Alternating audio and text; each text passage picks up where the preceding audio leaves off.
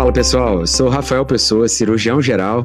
E eu sou a Camila Pupi, neurologista, e somos os apresentadores do Cannabicast, um podcast dedicado a discutir de maneira descontraída tudo sobre cannabis medicinal.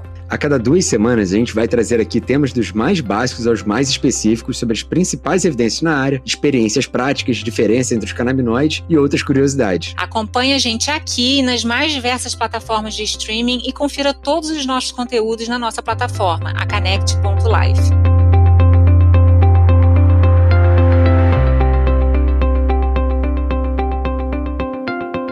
Tá no ar mais um Cannabicast. Sou Rafael Pessoa e estou aqui com a minha ilustre colega Camila Pupi. E aí, Camila, como é que você tá? Fala, Rafa, tudo ótimo. Muito feliz porque a gente está gravando um episódio mega especial desse evento que foi um sucesso. Conta aí, Rafa, do evento. É, rolou, para quem, quem não sabe, dias 16, 17 18, rolou o Congresso de Cannabis Medicinal, o Kinabis, que é a terceira edição do Kinabis, e desse ano é, acabou sendo um pouquinho diferente, a gente falou ao longo da, da, dos meses, dos últimos episódios, seria um evento presencial, por conta de alguns acontecimentos aí da, da nossa esfera política regulatória, o evento teve que ser online e acabou sendo fantástico, porque é, foram três dias de evento. O primeiro dia foi um simpósio pré-congresso que a gente fez especialmente para os médicos e dentistas que são já parceiros da Canect, já conhecem a gente há mais tempo. Fica o, convite para todos que quiserem ver ser parceiros para o próximo ano participar desse evento super exclusivo. E no dia seguinte, no dia 17, foi o congresso em si, o Kinabis, e no, no último dia, na sexta-feira, dia 18, foi o Cannabis Summit. Foi um voltado para palestra da indústria, teve grandes nomes do, do setor. Enfim, foi um evento fantástico. E tivemos grandes palestrantes como a Camila Pupi, né? Ah, imagina, Rafa, foi um prazer dar essa aula. Realmente são temas que fascinam e que vale muito a pena a gente aprofundar. E queria de antemão é, é, elogiar né, o painel das sessões, das aulas, que foi muito bem feito, muito bem elaborado. Os palestrantes também foram ótimos. Então, acho que todo mundo tem a ganhar né, quando a gente aprofunda conhecimento e a gente traz é, conhecimentos da teoria para a gente implantar na prática para benefício dos nossos pacientes. Então, acho que isso é fantástico. É, e sim, além do, desse conteúdo que a gente consegue, a gente consegue ter uma interação entre os participantes e os palestrantes que foi muito rica, né? Nas redes de comentários e várias coisas surgiram depois disso. E aí, até por isso mesmo, a gente decidiu trazer para os nossos colegas que estão ouvindo a gente, nossos ouvintes que não conseguiram participar, ao vivo desse congresso dos dias, porque ficou disponível só até o fim de semana, né? E foi um congresso online gratuito. Mesmo assim, teve gente que não conseguiu, a gente estava trabalhando, fazendo outra coisa. A gente decidiu aqui trazer os highlights a gente vai começar hoje falando dos highlights do simpósio pré-congresso, né, Camila? É o famoso bizu, né, Rafa? O bizu é o bizu, do congresso. É o bizu. É o bizu, é o bizu. Vamos começar por um dado sensacional. A gente, a Viviane Cédula, nossa grande é, parceira aqui, que era fundadora do, do Cannabis, que historicamente fez esse evento nos últimos dois anos, né, e fez essa terceira edição de novo. A Vivi cuida de toda a parte de, agora educacional do Grupo Connect e ela trouxe dados sensacionais pra gente. Para esse evento, a gente teve mais de 10 mil inscritos, Camila, de mais de 30 países. Sensacional. Caramba, Rafa, é, não tinha legal. essa noção. Surpreendeu surpreendente, muito legal. muito legal. Isso mostra o quanto que as pessoas estão é, separando um tempinho para ouvir mais né, sobre a terapia canabinoide, sobre mais sobre derivados de cannabis e como que se faz para de fato implantar isso na prática. É, a gente teve, contando de todos os eventos, teve mais de 70 palestrantes renomados né, de todos os setores. O que, enfim, só de palestrantes ter mais de 70 já dá a grandiosidade que foi o evento. Sensacional, foi muito legal. Um prazer ajudar a organizar. E a gente teve aqui outro dado sensacional muito interessante, eu não sabia nem que dava para conseguir quantificar isso, mas tiveram mais 700 dias de conteúdo visualizado. Ou seja, pegou tudo que todo mundo assistiu, dá o equivalente a 700 dias corridos de 24 Caramba, horas por dia de bom. conteúdo assistido. Isso é muita coisa em volume de conhecimento. Ou seja, tem muita coisa para discutir, tem muita coisa para falar e a gente conseguiu colocar aí num evento bastante coisa. É um prazer e ano que vem vai ter mais. E vamos para o que interessa, né, Camila? É, e a gente vai melhorando a cada ano que passa, né? Então, essa é a tendência natural quando a gente quer aprofundar, quer trazer mais conhecimento, mais informação. Exatamente. E vamos começar pelo primeiro das aulas lá. Vamos falar um pouquinho. Teve a aula de cuidado coordenado de paciente com a Marcela Tardelli, que é a nossa head aqui de toda a área do Connect Cuida, que é o nosso programa voltado para o acompanhamento e cuidado coordenado de pacientes por enfermagem de navegação. Que é craque demais. Craque demais. Marcela é top. Marcela é demais. Aproveitando a Copa do Mundo, ela é centroavante. Ela é, essa é goleadora, essa é campeã, cara. Essa aí vai para vai pro pódio com certeza. e não só vai pódio porque ela começou já a aula dando um panorama histórico do que é. Foi fantástico assim a aula. É, mencionou que Harold Freeman lá na década de 80, que era um oncologista, né, masto até, é, americano e por que começou isso de navegação de pacientes? Ele percebeu que, é, pelo grande machismo estrutural que existia no sistema de saúde americano, as pacientes mulheres, principalmente as pacientes negras, né, ou seja, era um racismo, todos os preconceitos contra as minorias se expressava muito no dia a dia do cuidado aos pacientes. Ele percebeu que os pacientes ficavam perdidos no sistema, uhum. ficavam soltos, e ele criou esse programa, né? E complicavam mais, né, Rafa? Curiosamente, isso foi visto, inclusive, na pandemia agora, né? Como que, de fato, houve em alguns lugares né, uma predileção para pacientes que são é, que acessam um pouco o sistema de saúde, como que eles acabavam evoluindo pior, né? É, pois é, e assim, surgiu dessa necessidade, pelo menos, de ter alguém com uma, um altíssimo nível de empatia para começar a pensar como resolver isso e acabou criando esse, é, o que hoje a gente chama de coordenação, de navegação de paciente, e que é o que a gente trouxe e criou na Connect como um dos grandes objetivos para conseguir ser uma grande extensão da equipe, do, da equipe médica, equipe clínica, dos enfermeiros, dos é, dentistas e médicos, para que de fato a gente consiga, e ela sempre levou, né, ela trouxe uns pontos interessantes, né, de como tem aumentado a adesão é, dos pacientes, ela mostrou lá um gráfico de coorte fantástico, muito legal que ela fez. Esse trabalho é, é muito lindo. É, e ela conseguiu botar graficamente o qual o potencial de você aumentar o retorno dos pacientes ao próprio médico de origem. Porque vezes eu posso falar paciente... isso por experiência própria, né? Porque é. muitos dos meus pacientes estão no cuidado coordenado, né, com a equipe da Marcela, e, e eu também faço reuniões trimestrais com eles e aprendo demais, assim, porque quando você coloca em números e você é, extrai né, informações de um todo, você acaba tendo uma noção muito maior e acaba melhorando muito sua prática. Eu mesmo modifiquei várias das minhas práticas em função desse retorno do Connect Cuida. Ah, isso é fantástico. E assim, aumenta, só de aumentar a adesão, né? Tudo que a gente sempre falou, né? Só de aumentar a adesão, isso aí já resolve Tem um impacto dos problemas. É, isso aí aumenta, melhora o desfecho clínico consideravelmente, né? Isso é muito bacana. Sim. E a outra aula? A aula seguinte foi da nossa grande Luciana Vasconcelos também. Grande amiga da Camila também, a Lu, já teve aqui em outros webinars e podcasts também, falando sobre essa evolução da importância dos canabinoides no tratamento das epilepsias, né? Ou seja, o quanto que vai subindo a escadinha. Não, sem dúvida, né? E para algumas epilepsias agora, né, como na síndrome de Dravet, já entrou até como uma terceira opção, que antes nem aparecia, né, nos guidelines, e hoje já entra como terceira opção. E é, quero ver o desenrolar dos outros trials que estão aí em andamento, talvez isso se modifique identifique ainda mais, não só porque né, o canabidiol se mostrou um, um anticonvulsivante nessas síndromes é muito efetivo, mas também porque outros canabinoides também podem ser utilizados em associação, até mesmo como monoterapia, mas muita coisa ainda vai rolar debaixo dessa ponte aí, o, o Rafa. Pois é, eu acho interessante porque ela mencionou né, que, que é legal que os estudos mais recentes têm mostrado a manutenção dessa eficácia ao longo do tempo, né? porque muitos uhum. anticonvulsivantes acabavam perdendo, né? gerando resistência, né? tolerância. É, tolerância, e você precisava aumentar a dose, enfim, uhum. até mudar, associar outro fármaco.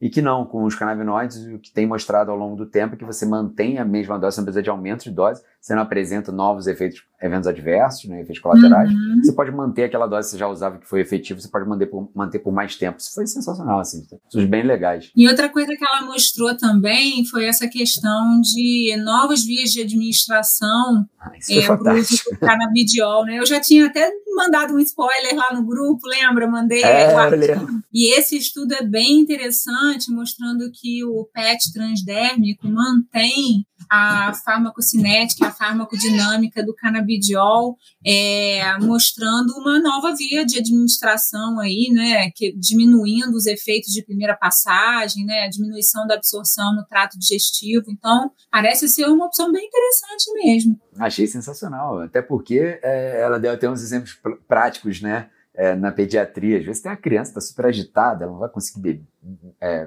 tomar aquele remédio, ou logo depois vomita por uma outra causa, aí você perdeu, não sabe se absorveu, não quer dar uma superdose. Ou distúrbios de deglutição também, né? Enfim, Exato, pacientes é. com mais acometimento, mai, maior encefalopatia, um grau maior de encefalopatia, tem dificuldade de deglutição. Então, ter novas opções, não só no nosso cardápio, de anticonvulsivantes, mas também de vias de administração, é excelente para o nosso manejo clínico, né? Pô, com certeza. Não, achei muito bacana. Esse, esse do, do, gel transdérmico, confesso que eu já tinha visto aquele artigo que você mandou, mas uhum. confesso que vinha passando, né? Não, não debrucei, depois que ela falou, eu fui, voltei naquele artigo. Acho bem legal, assim, bem interessante. É, teve uma aula também que eu achei sensacional, até porque eu me considero uma esportista amadora. Foi a aula do Fabrício Braga, nosso Nossa, parceiraço aqui, mostrando o que tem de evidência né, na medicina do esporte. E ele falou, fez uma construção de raciocínio muito interessante, mostrando o que tem não só para esportista né, de alta performance, mas também pacientes que ao longo do tempo vão envelhecendo precisam fazer esportes e são limitados por dores crônicas, osteoartrite, enfim, o quanto que isso acaba influenciando na evolução clínica desses pacientes. É, exatamente, né? Porque a gente acaba falando muito de esporte e pensa muito na performance, o que é muito legal e tem tido cada vez mais evidência, mas o esporte ele tem sido usado muito como um elemento de reabilitação dos pacientes que têm alguma osteoartrite, de fato, para poder devolver. Né? Ele até mencionou aqueles pacientes que têm, às vezes tem osteoartrite, ele sabe, você vai evoluir com insuficiência cardíaca, com certeza, nos próximos anos, porque a gente não está conseguindo fazer exercício. Se fizer exercício, você já diminui as chances dele evoluir negativamente, ou seja, o esporte como reabilitação e você usando os canabinoides para facilitar essa reabilitação, para o esporte, fantástico, fantástico. Não, e, eu gosto muito dessa ideia, né? E sempre falo isso nas minhas consultas, que a questão da, do exercício é um fator muito importante, inclusive epigenético, de modificação de fatores de risco de pior prognóstico no envelhecimento. E a outra questão é que o esporte, o exercício físico, também aumenta muito o tônus endocannabinoide, Rafa. Então, Exatamente. o esporte, né? O exercício físico e a alimentação são vias né, de mudança de estilo de vida que a gente pode aumentar o nosso próprio tônus endocannabinoide, que é muito importante. Entrando naquele ponto do Runner's High, né, que a gente até, para quem quiser voltar aqui, é podcast que a gente conversou com a Jéssica Duran, e ela mencionou sobre Runner's High, saiu um artigo também recentemente mostrando que o Runner's High, de fato, está mais associado ao aumento de endocannabinoides, principalmente a 2-araquidonilglicerol, mas também a anandamida, e o quanto que, né, fala-se muito ah, endorfinas aumentando aumentando e que de fato você tem um aumento. E aí, obviamente, claro que ter esse a associação não necessariamente é, é, causa e efeito, né? A gente tem que sempre lembrar disso. Pode ser que o próprio exercício ajude ou, de fato, a administração ajude no exercício. Mas, de fato, se você consegue permitir que o paciente sinta menos dor, é, melhore a regulação muscular e consiga fazer exercício, e, consequentemente, uma coisa vai alimentando a outra, acho que é só ganho, né? Teve também a aula do Ciro Martinhago, fantástica, sobre genética e canabinoides, como combinar esses dois aspectos. Foi muito legal. Que foi muito legal e que falou um pouquinho na prática como é que a gente pode usar esse recurso. Conta um pouquinho mais pra gente, Rafa. Não, foi, foi sensacional.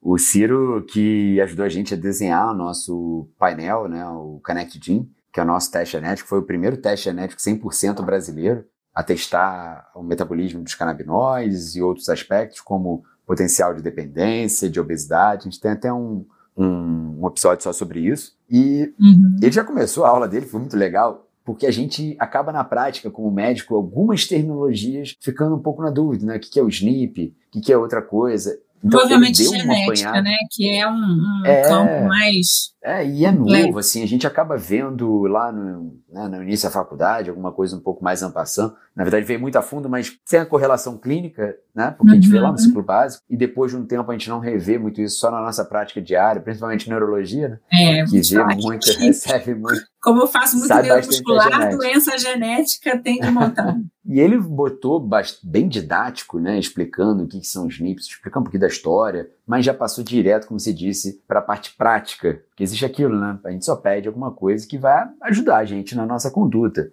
clínica. E botou várias coisas sobre como, em que momentos você pedir um teste de metabolismo, que agora você a gente consegue distinguir, tem novas evidências para poder distinguir metabolismo de CBD para metabolismo de THC. Até eu mesmo com ele, a gente está publicando agora na, na revista, na Brazilian Journal of Pain, a gente está publicando o nosso relato de experiência com esse teste, quantos pacientes a gente já viu. É, está saindo agora, vai, fresquinho. Já é um spoiler mas já é, esse artigo e a gente fez outra revisão de literatura. E ele mesmo já acabou dando spoiler, né? Ele não, acho que não se aguentou, ele já deu um spoiler que a gente vai atualizar esse painel e vão vir com outros, é, se eu não me engano, com outros seis elementos que a gente vai poder, que já existe nível de evidência. Esse foi o nosso primeiro, quando a gente começou a montar, foi a primeira premissa tem que ter um nível de evidência e tem que ter uma utilidade prática, senão não adianta eu começar a tentar adivinhar uma coisa que não pode ser dita pelo nível de evidência que a gente tem hoje, pela literatura, e também não adianta dar um elemento que não vai ajudar em absolutamente nada na prática, senão eu vou só, expressão, encher linguiça, né? E tem o terceiro elemento, né? Tem que ser affordable, né? Tem que, tem que ser viável para o paciente, né, financeiramente. Exato. Eu acho que a Canect conseguiu criar uma alternativa é, para que isso seja viável. Está super acessível, a gente já teve centenas de testes vendidos e tem sido super sucesso. Tem médico que tem adorado e tem ajudado muito. A gente tem recebido diversos relatos de putz, eu ia mudar muito a formulação, acabei entendendo que o paciente, na verdade, ele tinha um metabolismo muito rápido. E aí eu espichei um pouquinho, aumentei maior a dose, deu um super resultado, foi super excelente, né? E, e com outros pacientes em que, putz, eu vi que realmente esse tendência à obesidade, né, esse GNFTO super exacerbado, e foi até ótimo que o paciente já entendeu que ele tinha essa predisposição, já começou um acompanhamento com o nutricionista e eu pude usar o THC em doses mais altas e é super legal essa aula, recomendo muito ver essa aula dele. Aí teve a aula da nossa Camila Pup. Essa aula Ai, foi boa, Deus. super comentada, foi a mais assistida de todo o simpósio. É foi mesmo? a que mais deu repercussão. Não, hein? É, não ia dar essa notícia no início, né? Dei só os outros nomes, vou dar essa notícia agora. A gente tem isso lá de se pegar quem foi mais assistido. Foi a sua aula, cara. Sua aula foi sensacional. Pô, Fala, que legal. O nome, do, o nome da sua aula já é um texto, né? Qual pois foi é. o título da aula?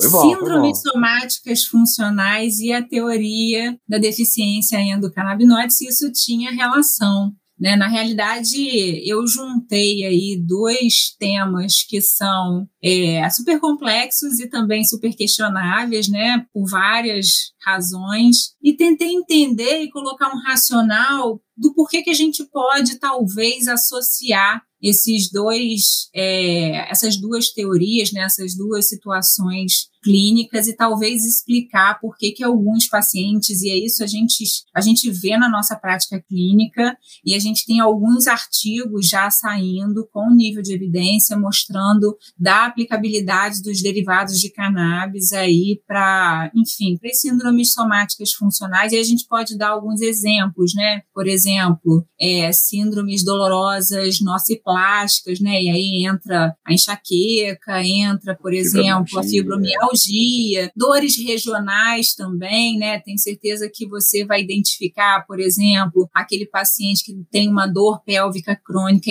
intratável, uma vulvodínia intratável, né? Uma, um paciente, por exemplo, que tem uma dispepsia funcional, aquela tontura, né, que não tem nenhuma confirmação de lesão orgânica e que o paciente tem uma dificuldade né, de melhorar e de responder às terapias, e também Uma síndrome que é muito clássica, que são os distúrbios relacionados à falta de energia, né, do tipo síndrome da fadiga crônica. Então, essas síndromes, Rafa, eu tenho certeza que quem está escutando a gente, você também, já viu muito na prática clínica, né, e são síndromes dificílimas de tratar, porque tem outros fatores, principalmente predisposições aí genéticas, e também fatores de manutenção, né, por que, que esses pacientes não conseguem evoluir de uma forma satisfatória, e aí eu citei lá na aula vários fatores, e a associação dessas síndromes somáticas funcionais com desordens psiquiátricas, né? E tudo isso acaba é, potencializando e fazendo modificações transitórias e permanentes também no sistema nervoso central e que o paciente, em geral, evolui com uma cronicidade muito grande, né? E com um estigma também muito grande, tanto dos médicos e também dos familiares. Isso tem um impacto muito grande na qualidade de vida desses pacientes e isso acaba gerando um, um, um impacto não só para o paciente, mas, em geral, como eles estão né? familiares na fase economicamente né? ativa, é, esses pacientes têm um, um, impacto muito grande. E aí, é, eu coloquei lá né, que a fenomenologia geralmente está associada a distúrbios do sono, dor, né, distúrbios do humor, alterações cognitivas e depressão de energia, que tem tudo a ver, Rafa, do que a gente vê na prática clínica que melhora nos nossos pacientes quando a gente começa é a prescrever derivados de cannabis. A primeira coisa, os pacientes melhoram do sono.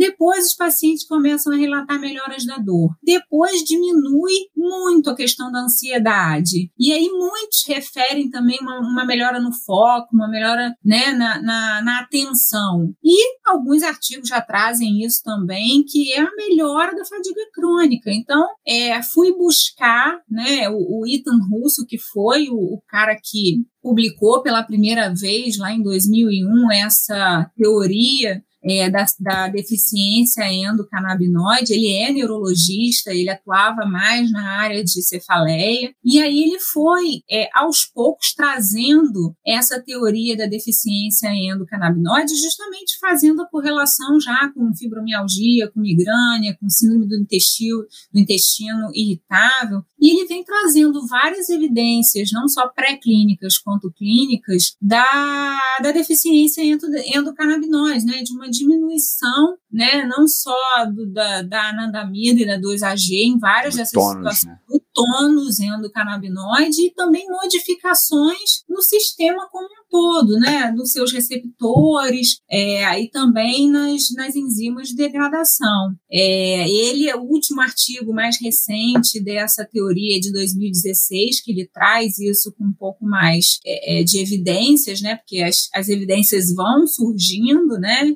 e, e, ele teoriza né, de que os tratamentos com, com, derivados de cannabis podem ser muito efetivos nesses casos. E é realmente o que a gente tem visto, né? É, tem muitos artigos ainda para sair, muitos trials em andamento, principalmente os de enxaqueca, né, os de migrânia. Mas como nunca, né, teorias precisam de embasamento né, e precisam também que a comunidade científica como um todo é, é, debata e discuta isso. Em 2020, um outro autor trouxe algumas considerações, colocando aí também alguns questionamentos, né? Ele fala da importância de se ter né, a evidência clínica baseada em estudos clínicos de maior robustez. Isso a gente sempre fala aqui também, né, Rafa? É, não é porque tem uma evidência pré-clínica que vai ser eficaz para aquela doença em específico, né? A gente precisa seguir uma linha de, de, de raciocínio e uma evidência com mais robustez, sem dúvida nenhuma, e é isso que a gente está perseguindo, né? Enfim, eu achei que foi bastante é válido fazer essa aula falando aqui como pessoa que sentou e foi estudar mais a fundo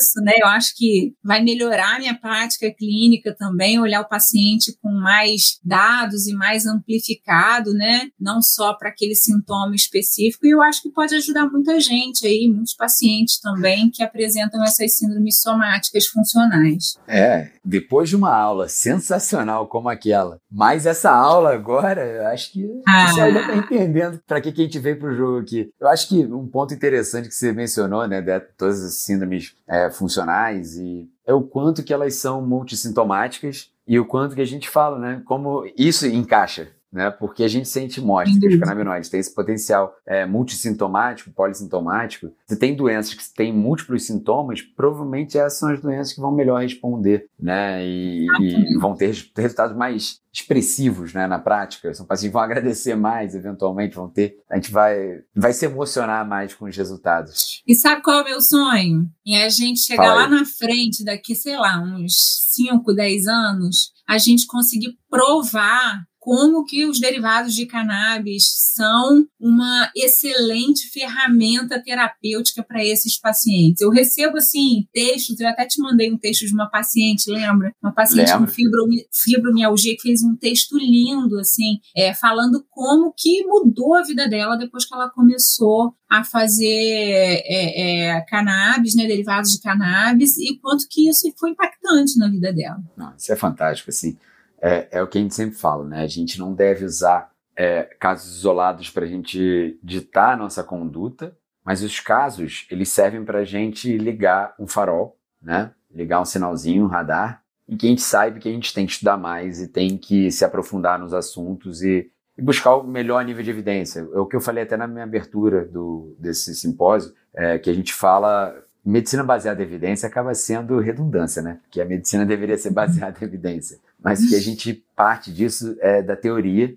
tem que ser baseada em evidência, mas existe um termo que tem sido cunhado aí nos últimos 10, 15 anos, da prática baseada em evidência. E que a prática Sim. baseada em evidência seria você juntar, seria né, como se fosse teoria dos conjuntos, né? Então, para quem está uhum. ouvindo a gente aí, imaginar três grandes círculos, né? onde você tem a melhor evidência, aqui do outro lado, a experiência clínica daquele profissional, a expertise daquele profissional, ele vai entender que aquele paciente, porque você não consegue ter artigos que tenham uma validade externa 100% para aquele seu caso. Uhum. Né? Então você tem que pegar um pouco da sua experiência. E o outro elo dessa, dessa, desse conjunto seria valores né, do cliente, daquele paciente, as preferências, os, é, as vontades daquele paciente, né? Seja aquele paciente querer, além disso tudo, fazer musicoterapia, além disso tudo, fazer alguma outra coisa. Ou ele, não, eu não quero fazer coisas à noite, porque à noite eu não gosto de fazer nada, eu gosto de estar com a minha família. Então eu quero só fazer coisas que sejam de manhã. Tudo bem, você ter que se adequar. O importante sempre é a adesão terapêutica e o paciente seja de fato o protagonista é, no seu próprio tratamento, né? E o médico tem que entender, o, o dentista, todos os profissionais de saúde têm que entender um pouco mais disso. Essa prática baseada em evidência seria isso: você juntar melhor da evidência científica disponível atualmente, o melhor dessa experiência daquele profissional, com as vontades do paciente. Talvez dessa forma a gente teria um melhor tratamento possível para os pacientes. Esse artigo que eu falei da, do contraponto foi muito interessante de ler, que uma das críticas que esse autor faz é como um fitofármaco que tem substâncias, muitas substâncias ativas, pode ser benéfico se muitas vezes a gente critica pacientes que são polimedicados com polifarmácia, né? E, e isso, de fato, me fez pensar, realmente, né? Mas, por outro lado, o efeito enturragem é tão vantajoso e a gente acaba tendo um efeito clínico tão importante, né, que é, é, foi bastante interessante ler o artigo e eu acho que vale a pena é, todos irem lá na, no, no simpósio pré-congresso, pegar a referência, que eu acho que vale muito a pena. Show de bola. E teve, a gente finalizou esse simpósio com uma belíssima aula que o Carlos falou, com o Carlos Marcelo de Barros, né, que também é do nosso comitê médico, e só para deixar bem claro, todos do que falaram nesse simpósio são membros do nosso comitê médico, é, que discute todos os protocolos, discute todas as novas evidências, a gente vai discutindo é, tudo que tem para discutir de novidade, a gente traz aí para a nossa comunidade médica. E o Carlos, ele é o nosso especialista de dor também, e ele falou, ó, Rafa, vou trazer o que tem de controvérsia nas indicações do uso de canabinoides para dor. Falei, pô, tá bom, interessante, né? Bacana. e ele começou a discutir tudo, né? Falou sobre as controvérsias. É... E no, mas no final das contas, daquele jeito bem mineirinho dele mesmo, eu não vou dar spoiler. Vocês vão ter que assistir. Mas é. ele fala ali sobre o tipo de controvérsias. O que, que você achou da aula, Camila? Eu achei muito legal. E ele, ele traz é, dados também da questão da neuroanatomia, das síndromes dolorosas crônicas, né? Como é que a neuroplasticidade acaba alterando esse sistema para facilitar a percepção da dor e de como que a dor não é somente sentir, mas é também interpretar E um dos estudos que ele traz mostra exatamente como que os fitocannabinoides conseguem faz, consegue fazer uma dissociação entre perceber a dor e sofrer pela dor, é. que é sensacional, né? Exatamente, é muito legal. Ele põe assim o, todo, todos os quatro pontos, né, de interpretação, de transmissão é, da dor e como é que entra e além de tudo, como no paciente com dor, ele não é um paciente que só tem dor, ele é um paciente que geralmente também é muito sintomático. Então, novamente, a gente enfatizando aí em outra aula, não combinaram o jogo, é mas falando sobre o como ser uma droga multitarget, né? Uma droga multissintomática. E para dor, a dor raramente ela é unissintomática. Em geral, a dor vem acompanhada de algum outro sintoma, seja como causa ou consequência, às vezes. Né? Principalmente quando cronifica, né? É, pois é. Então, assim, eu acho que tem ali para a gente entender quais seriam as controvérsias, eu acho que você vai ter que assistir até o final para ver que ele dá um, dá um grande, grande coisa para a gente pensar, deixar matutando na nossa cabeça. Tem controvérsias, quais são as controvérsias e como que a gente ataca elas para a gente desenvolver melhor o nosso setor, né, esse setor de estudos de canabinoides, porque no final das contas o nosso único objetivo é que os pacientes tenham o melhor tratamento possível para melhorar a sua qualidade de vida e como médicos e dentistas, a gente, nosso grande objetivo é esse, nada diferente de todos os profissionais de saúde. A gente quer levar o melhor tratamento possível para cada paciente. Nem mais, né, do que e nem menos, né? Muito menos essa parte do nem menos, né? E o nem mais vira como se fosse o excesso terapêutico, né, que a gente discute também bastante. Isso aí. Acho que é isso, Camila. Foi fantástico, né? Vamos deixar então para um outro bom. momento, próximo episódio, para a gente discutir os highlights do Kinabis. Aí o Kinabis, vou, vou te falar que tiveram várias aulas ali que suguei assim um monte de, de conhecimento, conceito ali, que eu acho que vai ser bem importante na prática clínica. E eu acho que se bobear, a gente ainda vai ter que dividir em dois podcasts, hein? Porque foi longo, hein? Foi bem bacana. Tem muito conteúdo. Foi mesmo. Porque foi o dia inteiro, né? O pré-congresso foi só. Inteiro. É, a gente deixou mais enxuto, mais direcionado. E o outro foi bastante coisa. Ó, é. conseguimos aqui uma, uma, uma, informação confidencial. Quando sair esse Cannabicast, no fim de semana seguinte, então dos dias 3 e 4 de dezembro, é, a Viviane Cédula falou que liberou conteúdo para todo mundo assistir. Então, você que está assistindo aqui, pode ir no, na descrição desse episódio, que vai ter acesso liberado gratuitamente novamente, apenas pelo fim de semana. Então, se você gostou daqui do que a gente falou, clica nesse linkzinho aqui e vai direto se inscrever lá para assistir no fim de semana, no dia 3 e 4 de dezembro. Tem que maratonar, né? Maratonar, maratonar. fala? É, é, é, um Netflix aí da, da cannabis. Muito e será bom. que vem coisa, será que vem coisa Netflix para o ano que vem? Oi? Oi? Oi? Vamos deixar isso aí no ar para as pessoas ficarem pensando mais aí. A gente gosta de fazer esse, esse, esse drama, esse suspensezinho, a gente gosta, a gente gosta. É, faz parte. Faz parte. Então é isso. Muito obrigado a todos que estão ouvindo a gente aqui. É um prazer ter acompanhado vocês ao longo desse ano inteiro. Tem gente que conheceu a gente através dos nossos podcasts, conheceu a gente através dos nossos webinars, conhecia a gente, começou a assistir os podcasts webinars, tem super participado, mandando sugestões, críticas, é, dizendo que fulaninho fala desse jeito, fulaninho fala do outro. Isso é muito legal, a gente está aprendendo, isso é, tem sido a maior diversão aí do nosso ano, tem muito gostoso fazer isso. E muito obrigado, Camila, também hoje.